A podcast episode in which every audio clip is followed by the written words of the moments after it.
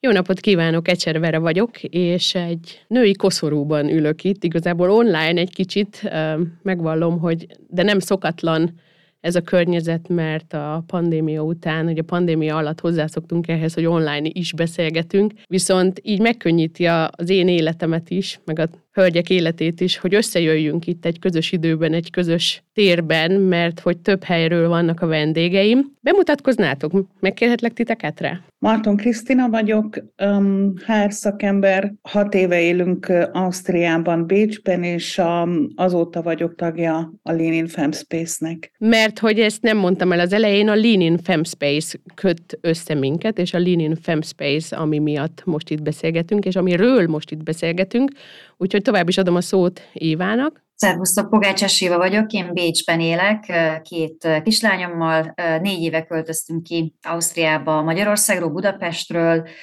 ide járnak most már a lányok iskolába, az egyik általános iskolában, másik gimnáziumba, és nekem is nagyon-nagyon sokat segített a Femspace annak idén, amikor ide költöztünk, amikor tervezgettünk, és amióta itt vagyok. És Anna?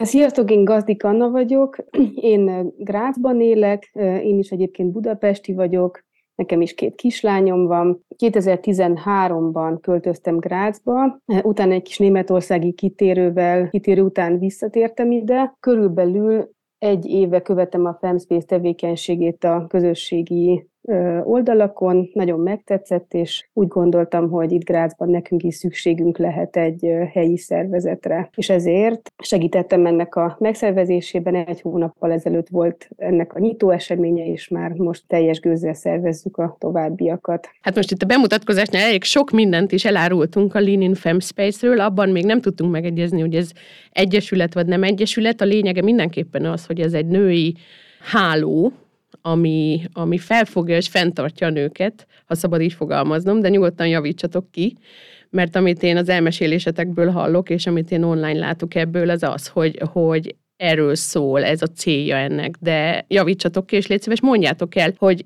mi a célja szerintetek ennek a Lean in Space-nek? Akkor hát foglaljam talán egy picit össze. Network minden értelemben, tehát kapcsolatépítés és kapcsolat megtartás, a céljai pedig az idők során változtak. Ami összeköt bennünket, az az, hogy mindannyian magyar származásúak vagyunk, legyen az magyarországi magyar, vagy más területekről érkező magyar és nők. Ez a két fő rendezési elv, illetve a harmadik az, hogy Ausztriában élünk és dolgozunk. Az elsődleges célja annak idején egy olyan információs hábnak a megteremtése volt, ami azt jelenti, hogy minden olyan csapattag, aki belépett a Femspace-be, vagy együtt élt, vagy dolgozott velünk, az valamilyen módon segítette a másikat információval, jelenlétével, gondolataival, illetve volt, aki nem segítségnyújtásként, hanem segítségkérőként érkezett a szervezetbe, tehát valamilyen módon ö, szerette volna megtalálni a helyét Ausztriában, főleg Bécsben, és ehhez keresett olyan igazodási pontokat, ahol akiknél vannak közös kulturális gyökerek, nyelvi gyökerek, de már több információval rendelkeznek a, az ausztriai életről.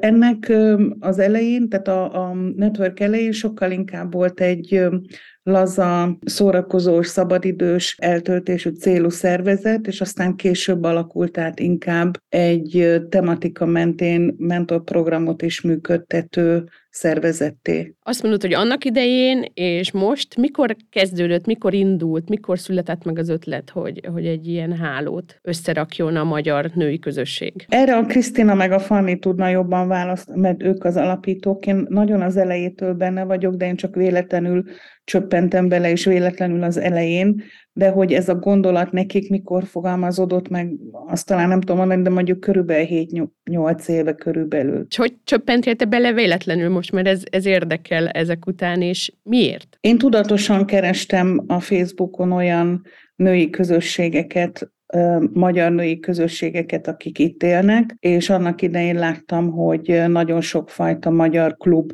létezik Bécsben. Különböző témák mentén szerveződnek, legyen az bolt, vagy szórakozás, vagy parti, vagy vagy egy marketplace. Én inkább egy közösséget kerestem, és amikor rátaláltam a Femspace-re a Facebookon, akkor én azért választottam, mert ez tűnt leginkább közösségnek. Éva, te mikor és milyen motivációval szálltál bele ebbe a történetbe? Ahogy említettem, én, mi négy éve költöztünk ki. Ez egy olyan fél éves gondos tervezés előzte ezt meg, tehát kitaláltuk, hogy nekünk ott otthon nem jó, és hogy hol lenne akkor esetleg jobb, és akkor ezt fölépítettünk egy, egy tervet, hogy, hogy Bécs lenne az igazi új otthonunk, úgy, hogy se rokonunk, se ismerősünk, sem olyan nagyon bécsi kötődésünk nem volt előtte, de amikor mi kiköltöztünk a, a gyerekekkel, illetve még előtte is bennem, bennem egy nagyon erős kettős érzés volt azzal kapcsolatban, hogy keressek-e meg magyarokat, vagy nem. Én előtte éltem és dolgoztam több európai országban, Franciaországban, Angliában, Svédországban, Stockholmban. Nagyon vegyesek voltak az élményeim és a tapasztalataim az ottani kinti magyar szervezetekkel kapcsolatban. Voltak nagyon kellemes élmények is, és voltak olyan nagyon nagyon kellemetlenek is, ahol azt éreztem, hogy a, tehát, hogy a magyaroknak nem a leg, legjobb tulajdonságait tapasztaltam ott meg azokban a körökben. Tehát ahogy mondtam, én a Femspace-hez is egy picit olyan, olyan félve, de kíváncsian nyújtottam ki a kezem, nem akarok nevén nevezni senkit, de természetesen Márton Kriszta volt az, aki nekem engem erre az útra vitt. Ő volt az, aki megadta a, a Femspace elérhetőségét, a legközelebbi koktélozós estének a, a dátumát, és én még akkor Budapestről kivezettem Bécsbe arra az estére, hogy, hogy megnézzem, hogy milyen ez a közösség, mit tud, mit látok, és mit láttam? Azt láttam, hogy nagyon sok hasonló cipőben járó ember van itt, nők, magyarok, akik akár már egy ideje itt élnek, akár fél lábban vannak már kint Ausztriában, akár csak terveznek kiköltözni, és ami a lényeg, hogy egy olyan hihetetlen jó energiát, egy olyan pozitív, összetartó, egymást támogató kis közösséget véltem itt felfedezni, hogy számomra ez hihetetlenül pozitív volt, nagyon sokat segített az én terveimmel, és ez tulajdonképpen Covid ide, Covid oda, költözés ide vagy oda töretlenül folytatódik. Tehát én, én azóta is iszonyatosan sokat táplálkozom a Femspace-ből, a közösségből, az emberekből. És Anna, te elmeséled a történetedet, hogy te hogy csöppentél a Femspace-be? Ó, engem azt hiszem egy gráci ismerősöm hozzáadott a Femspace csoportjához Facebookon, tehát így ez, ez történt, és nekem is egy ilyen nagyon pozitív élmény volt, és egy, egy, egy nagy felismerés, hogy úristen, hát egy külföldi magyar csoportosulás ilyen is lehet, mint a Femspace. Ugyanezt láttam, hogy nagyon színvonalasak a posztjaik, nagyon tetszettek ezek a témák, többek között például az, hogy én is egyetértek azzal, hogy egy nőnek attól, mikor családot alapít és gyerekei vannak, nem kell lemondania a szakmai életéről sem, a arról sem, hogy esetleg szórakozni járjon, vagy, vagy barátnőkkel találkozon, vagy egy szakmai rendezvényekre járjon, magadhat akár anyagilag is független, és láttam, hogy ilyen rendezvényeket is tartanak Bécsben, és hát éppen ez volt a bökkenő, hogy Bécsben, ugye én Grácsban lakom, és innen, akárhogy is nézzük, két és fél óra oda elmenni, amit hétköznap nekem nagyon nehéz megvalósítani, mert ugye azért tartják Bécsben, tudom, sokszor szerdán a rendezvényeket, mert sokan hétvégén Magyarországra járnak, vagy inkább a családjukkal vannak, és akkor nehéz, hogy nehéz eldönteni, hogy milyen napokon is legyen, de nekünk ez nehéz, és akkor nagyon régóta megfogalmazódott bennem, hogy Grác is van olyan nagy város már, meg itt is van annyi magyar, hogy akár itt is lenne igény arra, hogy, hogy egy helyi szervezetet létrehozzunk, és még decemberben ugye Tóth Erzsébet Fanni, a Femspace vezetője és alapítója tartott itt Grácsban egy előadást, mert ő különben egy traumakutató pszichológus, és a kutatásáról beszél, de emellett elmesélte, vagy mesélt nekünk a Femspace-ről is, és láttam, hogy a közönségben sokan érdeklődnek, meg lelkesek lennének, de úgy hiányzott eh, valaki, aki azt mondta volna, hogy rendben, akkor csináljuk itt is, és akkor azt gondoltam, hogy hát miért ne vágjunk bele. Megbeszéltem Pannival és Krisztivel, hogy ez akkor lehetséges-e, hogy csináljuk, és tulajdonképpen, mint mondtam, így februárban meg volt a kikoff, most lesz majd a nőnapi rendezvényünk, és már tervezzük a többit. Szakmai továbbképzések, és Krisztina Márton is említette, hogy említette egy mentor programot. Erről mesélnétek? Ez kevésbé szakmai továbbképzés, mint inkább orientáció. És nem is csak szakmai, hanem az élet minden, szinte minden területére vonatkozó orientációs programról beszélünk. A rendező elve egyszerűen az, amikor ki akar költözni valaki akármelyik harmadik országból vagy Magyarországról Ausztriába, és még nem élt Ausztriában, akkor nagyon sokszor nehéz elkezdeni a mindennapokat, hiszen úgy tűnik, hogy mindent egyszerre kell elintézni és megszervezni, és hogy minek álljunk először neki, mi a legfontosabb, mit és hol, és hogyan kell intézni, és pláne adott esetben, hogy van mindez németül és esetleg osztrákul, arra nagyon kevés mankója vagy segítsége van az egyéneknek. Ezért a mi mentorprogramunk az annak mentén alakult ki, hogy mi az, amire egy frissen kiköltöző nőnek információként, támogatásként szüksége van, vagy szüksége lehet. Így a mentorprogramon belül több téma van. Az egyik téma maga az adminisztrációs jelenlét, a meldecetteltől a bejelentkezésig, lakhatások, ingatlanok, oktatásügy, iskolák, óvodák, egészségügy, hogy lesz elkárt, hogy tagozódunk be, vállalkozás alapítás, ez is egy mm, viszonylag nagy létszámot érint a mi csoportunkon belül, és a munkaerőpiac. Mm, hogy keresek Ausztriában munkát, miben speciális ez a munkaerőpiac, mire kell figyelni. Témánként vannak a mentoraink, ami teljesen önkéntes, az azt jelenti, hogy egy-egy szakértő, aki ebben dolgozik, vagy valami miatt az átlagnál mélyebb ismerete van a témáról, vezeti a mentor programot, és mentoráltként is lehet jelentkezni a programba. Az idők alatt kialakult a mentor programnak a menete, a kerete, az azt jelenti, hogy az elsődleges igényfelmérés után az adott témában általában egy 6-8 személyes találkozó alatt tisztázzuk azokat a fontos kérdéseket, szempontokat, igényeket, ami az adott témában felmerül, tovább segítjük a mentoráltat, és annak a végén általában el is éri mindenki a célját. Nagyon fontos a célkitűzés, hiszen vannak olyan témák, amiben nehéz konkrét célt megfogalmazni, például az adminisztrációs ügyek, hiszen azt egymás után intézni kell és ledarálni, abban inkább egy támogató jellegű funkciója van a mentor programnak, a munkaerőpiacnál sokkal inkább egy konkrét cél, tehát mondjuk egy adott területen adott állás megtalálása, vagy van olyan téma, mint mondjuk ingatlan, ami természetesen egy nagyon komplex és bő téma, és itt sem feltétlen az a cél, hogy a, az álmaink lakását megtalálja az illető, sokkal inkább egy általános orientáció, hogy hogy működik az ingatlanpiac, hova érdemes fordulni, mik a csapdák, stb. stb. Ingyenes ez a mentor program? Most már nem.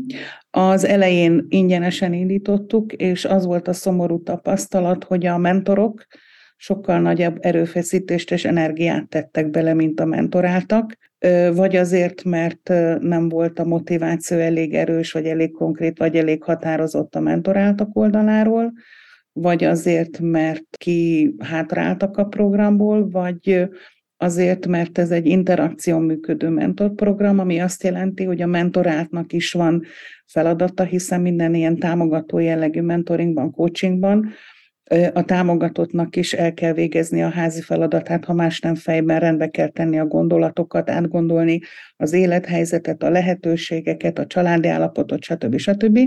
És az volt a tapasztalat, hogy ebben az interakcióban hiányzott a mentoráltak oldaláról az aktivitás. Ez persze nem általános, mert volt, akinél nem, volt, akinél igen, de úgy láttuk, hogy mivel ez egy ingyenes program, ezért nem volt olyan értéke, mint hogyha fizetni kellett volna érte, ezért még a pandémia előtti években, amikor több volt a személyes találkozó, akkor egy névleges összeget bevezettünk azért, hogy az elköteleződés erősödjön, és ez valóban így is lett. Igen, mert aminek, aminek kifizetjük az értékét, azt valahogy értékesebbnek is tartjuk. Ez egy nagyon érdekes ilyen pszichológia egyébként, azt én is látom itt, itt Linzben és Felső Ausztriában, hogy ami ingyen van, az nem értékes, azt olyan könnyedén veszük. Éva, te is részt vettél ebben a mentor programban, és segített neked a kiköltözésben? Hivatalosan, hivatalosan nem, mert pont folyt egy mentor program. Azt hiszem, javíts ki Kriszta, ha rosszul mondom, hogy fél évesek voltak ezek a programok. Én amikor belép, beléptem ebbe a körbe, amikor megismertem az embereket, épp akkor zárult le az egyik, aztán kezdődött a másik. Ezzel együtt nem hivatalosan, abszolút ott, ott volt a Femspace kvázi belső kör, és nagyon kedvesen támogattak, bármilyen konkrét kérdésem volt a kiköltözéssel kapcsolatban. Illetve azt hiszem, hogy ez a kapcsolat, ez, ez a mai napig is él. Tehát a mentorprogram, ami egy, egy hivatalos, egy ilyen, egy ilyen projektszerű feladat, ugye a mentor által és a mentorral kapcsolatban. Emellett szerintem maga a Femspace-nek van egy, van egy általános, egy ilyen, egy kicsit ilyen esernyőszerű mentor és mentorált programja, ahol, ahol nem hivatalosan ugyanúgy mentoráljuk, segítjük egymást, és néha ezek a cserep, szerepek felcserélődhetnek. Tehát bizonyos esetekben egy, egy, egy mentor segít a, a mentijeinek, illetve más témákban kapcsolatban, témákkal kapcsolatban ugyanakkor lehet, hogy ő lesz a, a menti, és mások segítenek neki. Tehát ez természetesen nem a hivatalos mentorprogramhoz kapcsolódik, de én ezt az oldalát láttam a Femspace segítő szerepeinek, mert ahogy mondtam, pont kicsúsztam a fél éves szeánszokból, illetve utána jött a pandémia, ami ezért nagyon megnehezítette a Femspace háló és társaság szervező erejét, ugye megszűntek ezek a szemtől szemben személyes találkozók, ezek a lehetőségek, ahol úgy igazából össze tudnak kapcsolódni az emberek, ahol igazából megismerhetik, hogy kinek mire van igénye, és ki miben tud segíteni. Nem törlődött ki teljesen természetesen, de azért valljuk be, nagyon nehéz két éve volt a Femspace-nek is az egyéb szervezetek mellett szintén. Igen, azért de Krista, nagyon... ugye, ugye jövünk vissza ezzel is. Igen, az nagyon fontos, is Bocsánat, az nagyon fontos, amit az Éva mondott, és ki is hogy a FemSpace nem egyenlő a mentor programmal. Tehát a FemSpace egy közösség, aminek nagyon sok szabad vegyi értéke van, és mindenki a vegyi értéke alapján kapcsolódhat a programhoz. Tehát aki közösséget keres, ahol magyarul beszélhet, az is jó. Aki szórakozásra, egy koktélozásra keresi, arra is alkalmas aki hasonló korú vagy érdeklődésű hölgyek között akar részt venni, az is jó.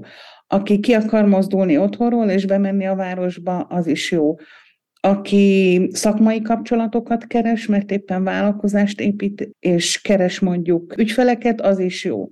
Aki éppen ellenkezőleg a vállalkozásához beszállítókat, szolgáltatókat keres, könyvelőt, adó tanácsadót, ügyvédet, arra is jó aki szeretne csak egyszerűen ismerős arcokkal találkozni, arra is jó. Aki a mentor programban mentoráltként akar részt venni, mert valami miatt szüksége van a támogatása, arra is alkalmas. Aki mentorként akar részt venni, mert úgy érzi, hogy ő neki van szabad kapacitása, energiája, szakértelme bármelyik területen, arra is jó. Tehát egy nagyon széles palettán tud kapcsolódni az, aki szeretne a Femspace tagja lenni. És ez az Anna, amit te most Grácsban is szeretnél tovább folytatni, ha jól értem. Igen, eredetileg természetesen igen, de Nekünk itt az az érdekes tapasztalatunk volt a Kikóf eseményen. Igaz, természetesen Grác kisebb és kevesebben is vannak ennek megfelelően, mint Bécsben, hogy nagyon más háttérrel és igényekkel érkeztek ezek a hölgyek a gráci rendezvényre, mint, mint, mint a bécsiek sokkal homogénebbnek tűnt a társaság, tehát az emberek többsége ilyen 40 körüli, minden, majdnem mindenkinek osztrák férje van, a nyelvvel nincs problémája, teljesen integrálódott a helyi társadalomba, van egy jó állása, amivel mondjuk úgy, hogy elégedettek is, esetleg mostanában gondolkoznak a váltáson, de nem arról van szó, hogy, hogy éppen most keresik az első ausztriai munkahelyüket. És amire nekik igényük van, az inkább ez a közösségi rész, amiről most a Krisztina beszélt, tehát szeretnének más magyar nőkkel találkozni, és szeretnének minőségi, kulturális, magyar nyelvű rendezvényeket irodalmi felolvasásokat, zenei esteket. Az egyik azt mondta, hogy amatőr színjátszást szeretne. Van köztük egy, aki vegyész professzor az egyetemen, és ő is esetleg tart nekünk majd előadást. Tehát itt valahogy szerintem kevésbé fognak játszani a pénzügyi rendezvények, vagy a HR mentoring. Lehet, hogy ilyen is lesz majd, mert, mert ez szerintem fontos lenne, hogy itt is legyenek például nyugdíjrendszerrel kapcsolatos rendezvények, de úgy tűnik nekem, hogy itt sokkal inkább a közösség és a kultúra irányába fogunk elmenni. De ez nem baj. Időközben csatlakozott hozzánk a Lean in Fem Space egyik alapító tagja, Bemutatkoznál nekünk, Kriszti, és elmesélnéd nekünk igazából, mert ott maradtunk, ott maradt egy kérdés nyitva, hogy miért alapítottátok meg a Lean in Femspace-t? Hogy jött az ötlet? Sziasztok! Kicsit helyesbítenék, nem vagyok alapító tag, én később csatlakoztam a, a Femspace-hez, Pörtót Krisztinek hívnak, és hát igazából én kezelem a közösségi médiát, rendezvényszervezésbe is eléggé részt veszek a Femspace életébe, sőt a mentor programba is, idáig. Fanni alapította még 2017-ben, és az volt a, az ötlet igazából, ugye ott volt két kicsi gyerekkel, és szeretett volna valami, valami többet, mint az, hogy mert mindig tele van tetvágyjal, és ő se tud úgy nyugodtan ülni, mint én, és szeretett volna egy közösséget létrehozni, mert azt vette észre, hogy itt kint, itt, itt vannak a nők, ugye kiköltöznek külföldre, nagyon sokan ö, elhagyják ugye a szülőföldjüket, ö, valami oknál fogva, ugye van egy közös pont ö, az életükben, lehet, hogy azért jönnek, mert mondjuk a, a férjük kapott valami munkát, vagy menekülnek valami elől, vagy elegük van az adott országból, ilyenről is hallunk, vagy éppen szeretik a kihívásokat, és elköltöznek, és kiköltöztek akár, akár ide Ausztriába, vagy akár tök mindegy bárhova a világba, egy az a közös pont van bennünk, hogy az a pont, amikor eldöntöttük, hogy most me- megyünk, és menni kell, és, és menni akarunk, és valami újat akarunk próbálni. És a Fanny is itt kint volt, és, és úgy érezte, hogy létre kéne hozni valami közösséget, egy, egy olyan hálót, egy olyan teret, amiben, amiben segítségére lehet a többi, többi nőnek, illetve egymásnak és 2017-ben jött neki ez az ötlet, fel is dobta ezt a, a Facebookra, volt egy ilyen, egy ilyen, egy ilyen, azt hiszem, egy anyukás csoportba dobta be a kérdést, és özöllöttek a kommentek, hogy fú, de jó ötlet, és csináljuk meg. És akkor megcsinálta a kikaffot, akkor rengetegen, nem is tudom, hogy 45-50, nagyon sokan voltak ott az elején, azon a rendezvényen, és aztán én, én később csatlakoztam hozzá, mert keresett folyamatosan embereket, ugye, hogy együtt építsék ezt az egészet, és én, mint, hát ugye mindenki beleteszi a saját dolgait, amit, amihez ért, én meg a marketinghez értek, és, és akkor úgy jelentkeztem, hogy szívesen írok cikkeket, esetleg a blogot kezelem, vagy pedig csinálom a, a marketinget, aztán, aztán toltuk, toltuk, és, és egyszer csak rám, rám, rám került ez a, ez a közösségi média, és akkor én elkezdtem ezt a közösségi médiát, mondta a Fanny, hogy csináljam, én amúgy is ezzel foglalkoztam, és akkor valahogy ez így, ez így megmaradt, de azt el kell mondanom, hogy rengetegen segítenek a háttérben, az elejétől fogva, de minden hölgy a saját életciklusának megfelelően, a saját idejéből, energiájából ö, veszi el azt a, az időt, amit a Femspace befektet. Tehát az elejétől is mindig voltak ö, hölgyek, akik, akik jöttek és csinálták a mentorprogramot, akkor egy-egy eseményt, vagy ö, például a blogot, vagy írtak cikkeket, és ezt mind önkéntesen. Nem lehet azt mondani, hogy most akkor igazából az látszik, hogy azért van Fanni meg én, és azért gondolják, hogy én is alapított tag vagyok, mert mi össze, ugye összekapcsolódik az Auslanderin is, amit ketten csinálunk a Fannival, ugye elkezdtük a, a, a YouTube-ot, és akkor ott ugye a mi arcunk megy jobbra-balra mindenfele, viszont a, a Femspace-ben nagyon sokan közreműködtek már az elejétől fogva. És mindenki a saját energiáját beletette, ettől tudott épülni az egész. Persze volt olyan időszak, amikor csak ketten vittük, de az is csak azért volt, mert, mert nagyon sok mindenkinek olyan sok minden van, és annyi, annyi hölgy itt kint ugyanazzal a problémával szembesül, amivel, amivel mondjuk én is szembesülök, hogy hogy itt vagyunk a férjemmel, és, és mondjuk nincs más segítség, ha már csak arra gondolok, hogy a mindennapokban. Mert hogy nincs itt mondjuk egy nagyszülő, és akkor úgy kell koordinálni, meg úgy kell lelogisztikázni az egész napunkat, meg hetünket, hogy ki hova, hogy jusson el, és akkor, és akkor jöttek ezek a hölgyek, és azt mondják, hogy na most nekem van időm, akkor ezt csinálom, és akkor rendben, akkor én ezt csinálom. Vagy mondta, hogy nekem most nincsen, mert, mert bejött egy olyan munka. Ugye sokan, soknak cél, sok cél van itt, és sok lépcső, amit szeretnének ezek a hölgyek megugrani. Úgyhogy igen, így toljuk. Most bocsánat, kicsit így, így elragadtattam magam, de de talán így tudnám a legjobban ezt leírni. Úgyhogy 2017-től vagyunk.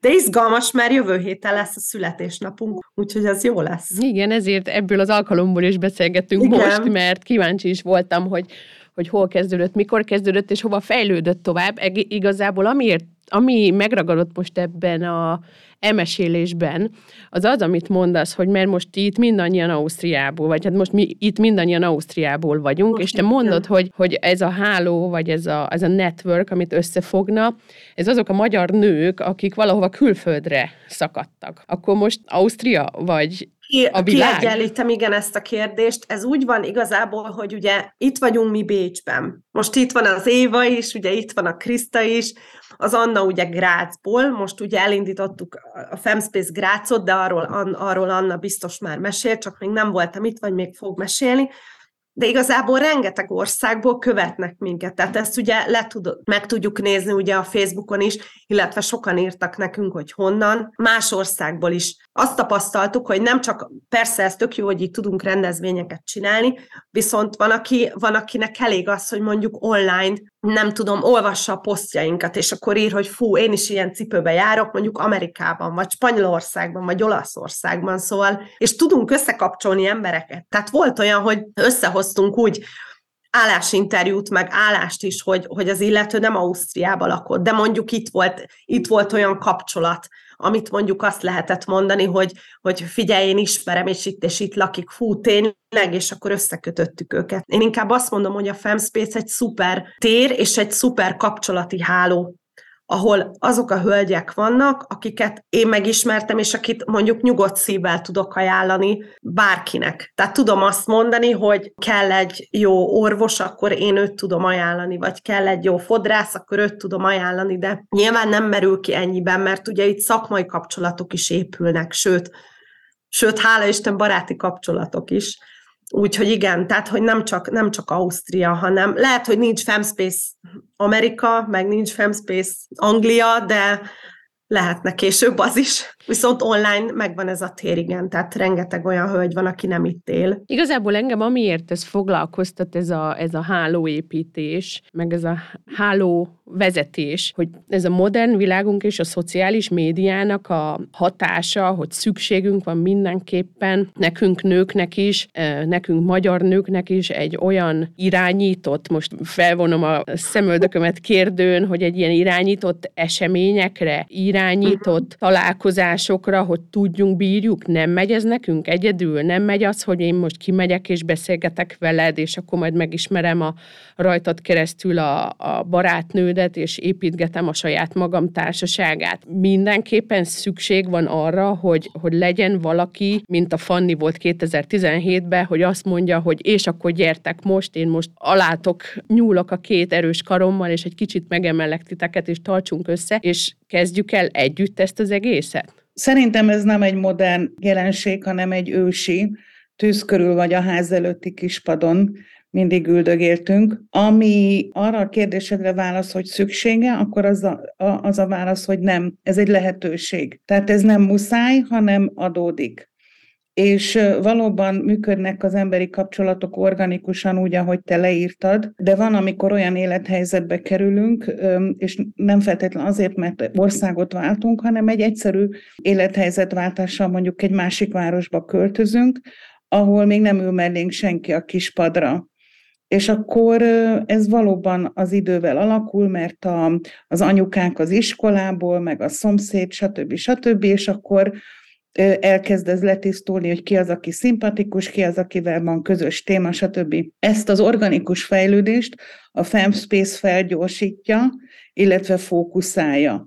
Tehát itt mindenképpen vannak olyan közös pontok, hogy akit ez érdekel, az megtalálja a, a közösséget abban, hogy mondjuk azonos kultúrából, nyelvi környezetből érkezik, tehát hogy magyar, hogy ez egy női közeg, és így tovább, és így tovább, és a, az a szerencséje, és ugyanakkor nehézsége is a Femspace-nek, mint networking, nagyon heterogén a, a résztvevők heterogének minden szempontból. Tehát van fiatal és idősebb generáció, van családos és egyedülálló, van vállalkozó, alkalmazott és nem dolgozó, van különböző társadalmi rétegből, van olyan, akinek a párja is magyar, van olyan, akinek a párja osztrák, van olyan, akinek a párja harmadik országból érkezett, van olyan, akik magyar anyanyelvek otthon is, van olyan, akik osztrák vagy német anyanyelvek otthon, mert a párja, van olyanok, akik többnyelvűek, mert harmadik országból, és így tovább. Tehát, hogy nagyon heterogén, tehát itt a kispad előtt összetömörülnek, vagy összetalálkoznak az emberek, és így koncentráltan lehet találkozni olyannal, akivel van közös pontunk, és aztán, hogy ez mennyire fejlődik az egyéneknél tovább marad, de inkább egy közösségi lehetőség, vagy tér, vagy kialakulnak ebből egyéni barátságok, és az már mindig a, az egyénnek a, a motivációjától, érdeklődésétől, élethelyzetétől, szabad energiáitól függ. Milyen kihívásokkal küzdöttök? Mert hogy ez a heterogenitás, ugye ez azért elég sok mindent magával von, és most kezdjük például nem tudom, egy egyik főbűre az irítsége. Például az alkalmazott, alkalmazó pozíció, amit leírtál, hogy vannak ilyen nők, hogy felmerül-e ilyenkor, hogy irigy vagyok a másikra, vagy se. Vagy például megjelenik-e az ilyen a, a társaságba? Adunk-e helyet a rossz érzéseknek? Kérdőjel. Én nem éreztem még irítséget. Én se voltam senkire irigy igazából, de én, nekem nem is ilyen a habitusom. Tehát én inkább azt mondom, hogy ötleteljünk, menjünk előre, csináljuk, akiben meg talán felmerülhetett irítség, de nem tudom, nem éreztem ezt, azok inkább lemorzsolódtak talán. Tehát azért mindenki más típusú ember, szóval itt, itt olyan, olyan sokan, mindig vannak új arcok, mindig előbukkannak régiek, szóval, hogy sokan vagyunk nyilván. Persze, hát biztos vannak, meg voltak is azért nyilván nézeteltérések, de én úgy gondolom, hogy kommunikációval minden megoldható. Tehát egy, egy bizonyos szintre mindent el lehet hozni, mindent meg lehet beszélni, mindent meg lehet oldani, aztán meglátjuk, hogy, hogy, hogy hogyan tovább. De irítség, én, én azt nem éreztem, vagy nem, nem volt ez. Bennem legalábbis nem volt, és úgy gondolom, hogy Fanniban sem. Egy ilyen közösségi szinten ez valamilyen módon ez nem egy adekvát érzelem. Tehát vagyunk nagyon sokan, nagyon sokfélék, és hogy mindig mindenkinek lenne alkalma, módja irigykedni másra. Én például nagyon szeretnék vékony szőke lenni, de sose sikerül. Tehát, hogy mindig van olyan, ami lehetne irigykedni, de itt egy ilyen közösségen belül annyian vagyunk olyanok és olyan sokfélék, hogy, hogy ez inkább előny, és nem tudom, miért kéne bárkire is irigynek lenni. Nem implikálom, hogy ja. szeretném, hogy azok legyenek elnézést, hanem csak kíváncsi vagyok, hogy, hogy volt-e és vannak-e esetleg ilyen érzetek. Éva, bocsánat, félbeszakítottalak. Azt hiszem, semmi gond, nem, nem. Azt hiszem, Vera, én, én én, nekem van egy fogalmam arról talán, hogy mire gondolsz, amikor az irítséget emlegeted. Említettem, hogy, hogy, hogy voltam magyar, helyi magyar csoportok része Stockholmban, Párizsban és, és Londonban is.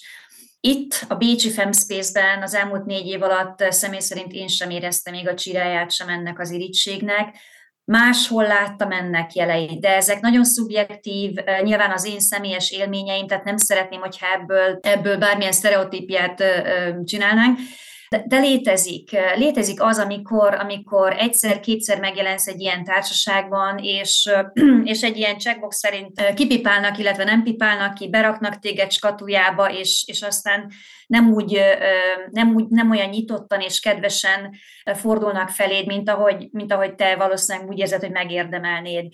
Ez itt a FemSpace rendezvényein, vagy azon kívül a FemSpace tagokkal soha nem történt meg velem, és, és ez, egy, ez, egy, ez egy nagy pozitívum számomra.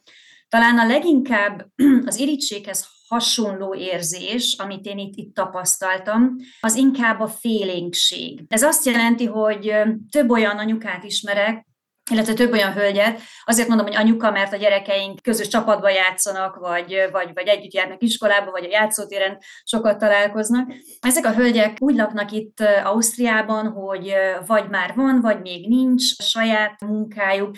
Általában azért költöztek ki, mert a, mert a férj, tehát az apuka itt Bécsben talált munkát, ők pedig még igazából tényleg keresik a helyüket és bár évek óta szorgalmasan hívom őket ezekre a rendezvényekre, és, és, és próbálom őket tologatni, hogy gyertek lányok, ez egy nagyon klassz, nyitott, befogadó közösség, és biztos vagy benne, hogy megtalálnátok azt, ami, amire nektek is szükségetek lehet, vagy csak egy kis, egy kis ösztönzést, egy kis, egy kis olyan érzést, hogy nem csak nem vagyok egyedül, hogy, hogy olyan sokan vannak hasonló cipőben, legyen az, nem tudom, nem szeretem a németet, bár tanulom, de nem tudok vele dűlőre jutni, vagy, vagy, vagy küzdök ezzel a munkavállalás témával, vagy nem is tudom, hogy most igazából csak bármilyen munkát vállaljak, vagy megvalósítsam magam, stb. stb. stb. Hónapok, évek óta próbálok győzködni nagyon sok ilyen hölgyet, hogy, hogy jöjjön, ismerkedjen meg a többiekkel, és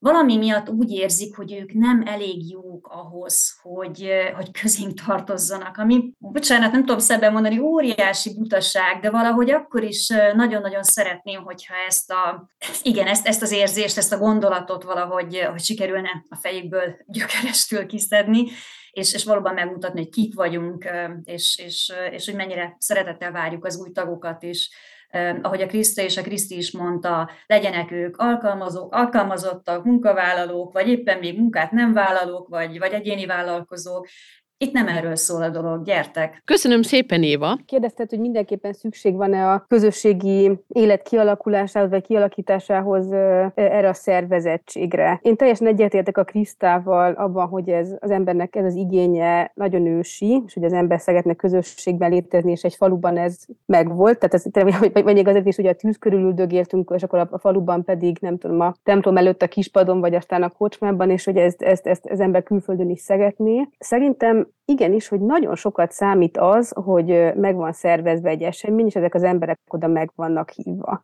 Mert például most egy adott, az embert nagyon könnyen elsodorják a hétköznapok, és csak úgy egy spontán egy szerda este nem biztos, hogy felhívod a barátnőidet, hogy na akkor most menjünk el, vagy azt a valakit, aki ugye hát valami, valahonnan ismert, szimpatikus volt, esetleg telefonszámot se de annyira bele tud az ember süppedni a saját hétköznapi életébe, hogy nagyon nehéz adni, hogy na, akkor ma este csinálom. És hogyha itt egy kicsit erre rásegítünk, és valaki nem, nem, nem, nem kerül el sokba, lefoglalsz egy asztalt egy kávézóban tíz főre, azt mondod, hogy Femspace rendezvény, most akkor elmegyünk koktélozni, vagy borozni, vagy, vagy tudom is én mit csinálni, akkor valahogy az egésznek lesz egy kerete, és szerintem akkor már sokkal könnyebben ráveszik magukat az emberek arra, hogy elmenjenek. Ezért fontos szerintem. Igen, ez más.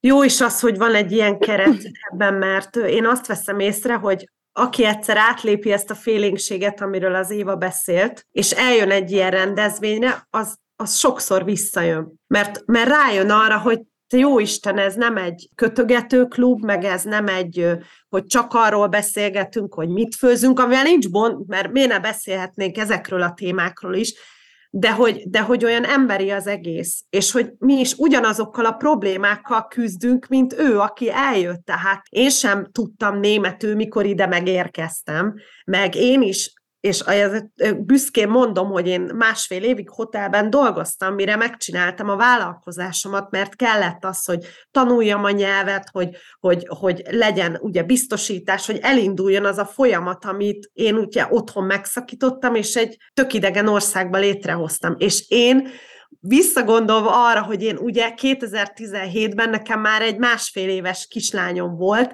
de én előtte, mikor kijöttünk, én, én nem is tudom, tehát én, örül, én, én öltem volna egy ilyen csapatér, mert, mert annyira szuper lett volna, és senkit, én nem, nem is ismertem uh, itt kint magyarokat, tehát úgy, úgy jöttünk ki, aztán egy-két, még régebben voltak ilyen, ilyen nem is tudom, ilyen, ilyen levelező listák, vagy ilyesmi volt még akkor, és a Facebookon voltak ezek a csoportok, de hogy, de hogy ez így annyira összeszerveződött szerintem, hogy akik kijönnek egy-két hónapja vannak itt kint, már mondják, hogy hú, hallottak, túléptek ezen az árnyékon, hogy, hogy kicsit izgultak amiatt, hogy mi lesz odaöttek, és így, oh, de jó, de jó, hogy van, de jó, hogy lehet róla beszélni, lehet arról beszélni, hogy nekem sem ment olyan könnyen, mert miért, miért kéne, hogy bárkinek könnyen menjen. Úgyhogy, úgyhogy szerintem van rá lehetőség, amit a Kriszta mond, de, de valamilyen szinten úgy érzem, hogy, hogy, hogy tényleg, hogyha ezt, ezt megszervezzük, akkor ez egy kicsit olyan, mint hogyha így hátulról így meglöknénk az embert, hogy na, gyere már, és akkor, akkor tarts velünk, és utána már nem kell őket, nem kell őket noszogatni, mert, mert maguktól jönnek ez a tapasztalat. Én még annyit hozzátennék, hogy nem csak a kiköltözés kezdeti sokjában vagy útkeresésében fontos egy ilyen szervezet, hanem például a Femspace-ben van a mi, vagy az én generációmból, tehát az 50 pluszosokból is, ami azt jelenti, hogy mi az eredeti országban azért 50 éves korra már rendelkezik egy kiadósabb network az ember, már csak a saját, vagy a családja, vagy gyerekei jogán is, és hirtelen bekerül egy légüres térbe. Mm. És mondjuk nincs kedve tizenéveket várni, mire ez a network kialakul, vagy egyszerűen van társaságigény, és nekem például, vagy még a csoportunkban van több ilyen korombeli hölgy.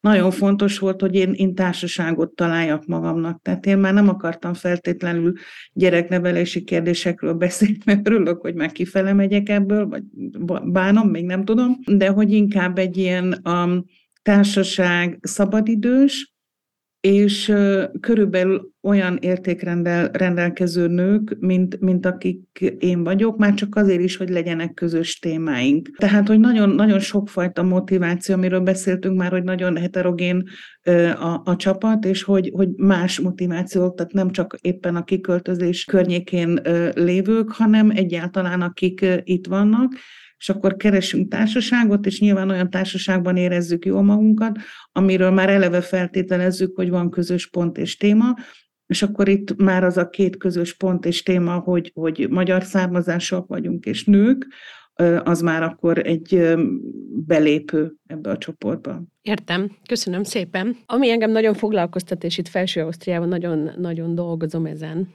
és lerágott csont ugyan maga a szó, hogy integráció, úgyhogy ezt előszeretettel nem is használom. Viszont hogy segít akkor ez a Lean in Femspace, ez a hálótok, ez a kedves kéz, ami megfogja a másik kezet abba, hogy ezek a magyar nők Ausztriában, most ebben az esetben, mert most Ausztriában beszélgetünk erről, hogy, hogy itt Ausztriában otthonra találjanak. Szerintem rengeteget, ugyanis a, az integráció és bizonyos csoporthoz való tartozás nem zárja ki egymást egyáltalán. Viszont nagyon sok segítségre és támogatásra találhat az integrációhoz is az, a érdekel, például abban, hogy megtalálja a társaságát, és nem rohangál át egy másik országba a barátaiért. Például az, hogy szakmai információkat kap, például, hogy praktikus tanácsokat vagy praktikus segítséget kap, vagy egyáltalán azt az érzést, amit szerintem mindannyian érzünk, hogy hasonszörűek között vagyunk, vagy egymás között vagyunk, vagy csak egyszerűen az integrációban megpihen, hogy végre mondjuk magyarul lehet beszélni, és, és nem németül. Tehát, hogy ez abszolút nem, illetve nem ellentétes, hanem, hanem sokkal inkább kiegészíti egymást. És nem enged elveszni embereket mondjuk integrációban. És igazából erre szerintem nagyon jó példa a mentorprogramunk is, mert ugye, amiben Krista expertként nagyon-nagyon komolyan részt vesz, meg vett is, meg szeretnénk még mentorprogramot is, mivel pont Krista, te vagy egy nagyon jó példa arra, hogy, hogy mint mentor, hogy segítettél állást találni azoknak a hölgyeknek, akik itt Ausztriában szeretnének német nyelven dolgozni. Tehát ez mi, hanem integráció. És nem csak az, hogy, és például volt olyan mentorunk, aki a vállalkozásban segített, aki itt akart indítani vállalkozást, nem pedig ugye Magyarországon vagy más országban, hanem konkrétan itt Ausztriába, értett valamihez, és elindították azon az úton, és ma már vállalkozása van, és ugye itt dolgozik, itt adózik, itt, itt van az élettere.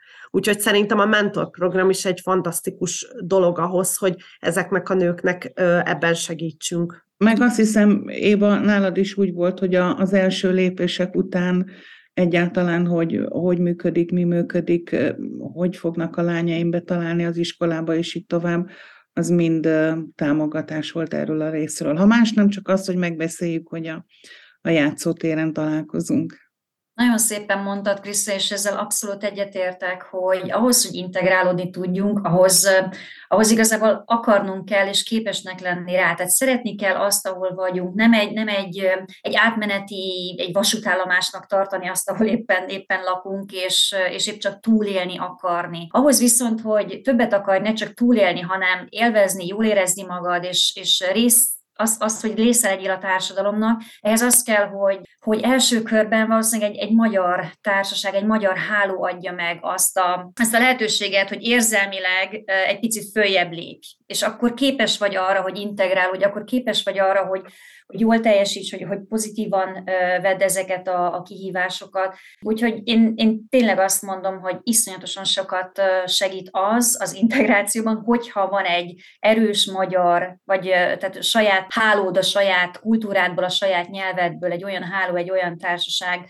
aki, aki ebben, a, ebben az első-második lépésben támogat téged. És szerintem Anna, aki talán az egyik legrégebb óta van itt kint köztünk, megerősít abban, hogy integrálódni identitástudat nélkül nem biztos, hogy könnyű dolog, vagy hosszú távú, vagy sikeres, és nekem ebben egyébként a lányom segített, aki mikor um, itt elkezdtünk élni, azt kérdezte tőlem, hogy anya, de azért otthon beszélhetünk magyarul? És rájöttem, hogy én óriási hibát követtem el, és azt mondtam, hogy jó, akkor most ezt, a, ezt az identitást tisztába kell tenni, és mondtam, hogy hogy ne, hát hiszen mi magyarok vagyunk vesző, akik most Ausztriában élünk, és hogyha ezzel a hasonlattal lehet élni, akkor a Femspace erre pontosan alkalmas, hogy magyarok vagyunk vesző itt a Femspace-ben, és Ausztriában élünk, és ebben támogatjuk egymást. Én, én teljesen egyetértek veletek abban, amit mondtatok.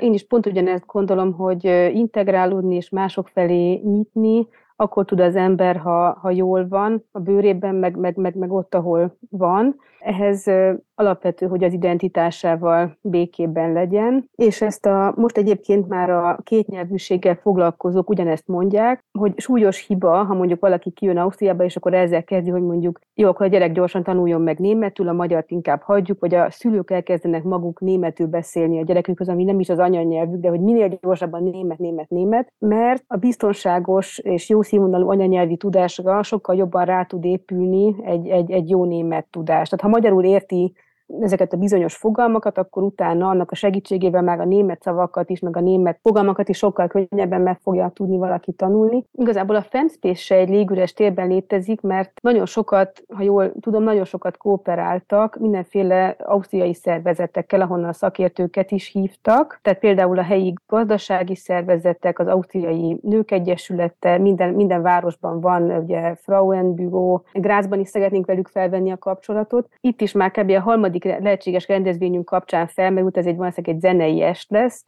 hogy hát oda nagyon szívesen hívnánk nem csak magyarokat is, hanem akár osztrákokat is, hát miért nem? Tehát nem, nem, nem kell elzárkóznunk tőlük, meg most a nőnapi rendezvény kapcsán is egy dolog, hogy elmegyünk koktélozni, de részt veszünk két gráci rendezvényen, ahova rácsatlakozunk gráci magyar femspace-ként, és nyilván azok németül lesznek, de szegénységünk van, hogy ez az itteni tagoknak nem, nem probléma, ez egy szerencse. Nem kell légüres térben létezni, sőt, ak- aktívabbak leszünk a gráci életben ezzel. Kapcsolatokat építünk a helyi női szervezetekkel, miért ne? Miért ne? Azt hiszem, ez egy jó végszó hogy miért ne, miért ne nyissunk, miért ne legyünk kíváncsiak, miért ne próbáljunk a földieinkkel együtt lenni, és tanulni az ő tapasztalataikból. Ugye programot tudtok-e ajánlani az elkövetkező napokban, amit a Lean in Fem Space tervez, szervez, ahova szívesen várjátok a közönséget? Hát most, ami az elkövetkezendő időszakban lesz, az ugye jövő héten lesz két program, ugye az egyik a Gráci, azt már Anna, azt bemutattad, az előbb mondtad, ugye, hogy az, az miről fog szólni, az a Gráci Femspace nőnap, ugye március 8-án, ugye ez megtalálható az oldalunkon is az események között. A következő aktuális eseményünk március 8-án lesz este a Femspace Café, ami rögtön három esemény, Egyrészt a Femspace születésnapját ünnepeljük, másrészt természetesen a nőnapot, harmadrészt pedig egy fergeteges kvízzel készülünk, ami az első alkalommal lesz Femspace rendezvényen, Aztán, ahogy jönnek a tavasz tervező, ahogyan a tavasz is jön a jó idő, tervezünk outdoor találkozókat, főleg családi jellegű találkozókat, szakmai programból pedig valamikor a tavasz folyamán indítjuk az aktuális mentorprogramunkat. Még annyit mondanék ehhez, hogy még lesz április 27-én egy kooperációnk, ugye itt beszéltünk a kooperációnkon a Kultpulttal és a, a Lofis Winnel közösen. Aminek a címe Itthon Otthon, ezt Rainer Micsinyai Nóra, egy színésznő tartja, aki egy stand-up estét szervez nekünk. Amit kizárólag nekünk készített elő, úgyhogy már azt is nagyon várom, és a Lofizba lesz a rendezvény, de minden esemény fent van a Facebook oldalunkon, úgyhogy nyugodtan bárki kövesse be az oldalunkat, meg az eseményeket, és csatlakozzatok hozzánk, ez itt Bécsbe lesz. És természetesen szerintem reméljük, hogy a Femspace nem áll meg Grácsban, hanem szeretnénk a felső ausztriaiakat is arra buzdítani, hogy hozzák létre a saját helyi szervezetüket, és szerintem vannak megfelelő jelöltek Salzburgban, Klagenfurtban, szóval hallottam én már erről. Hát igazából igen, tehát nem, nem állunk meg itt, hanem rengeteg ötlet van a fejünkben idénre is, de hát ezt nyilván nem árulhatjuk el, úgyhogy majd ezt mindenki, hogyha követi a Facebook oldalunkat, akkor ott mindenki fog derülni. Nagyon szépen köszönöm a beszélgetést nektek és az időtöket. Pogácsás Éva, Márton Krisztina, Pörtót Krisztina és Gazdik Anna volt a vendégem, és a Lean in Femspace-ről beszélgettünk. Köszönöm. Köszönjük mi is. Köszönjük mi is. Köszönjük szépen. Sziasztok! Sziasztok! De jót nektek, sziasztok, köszi Vera.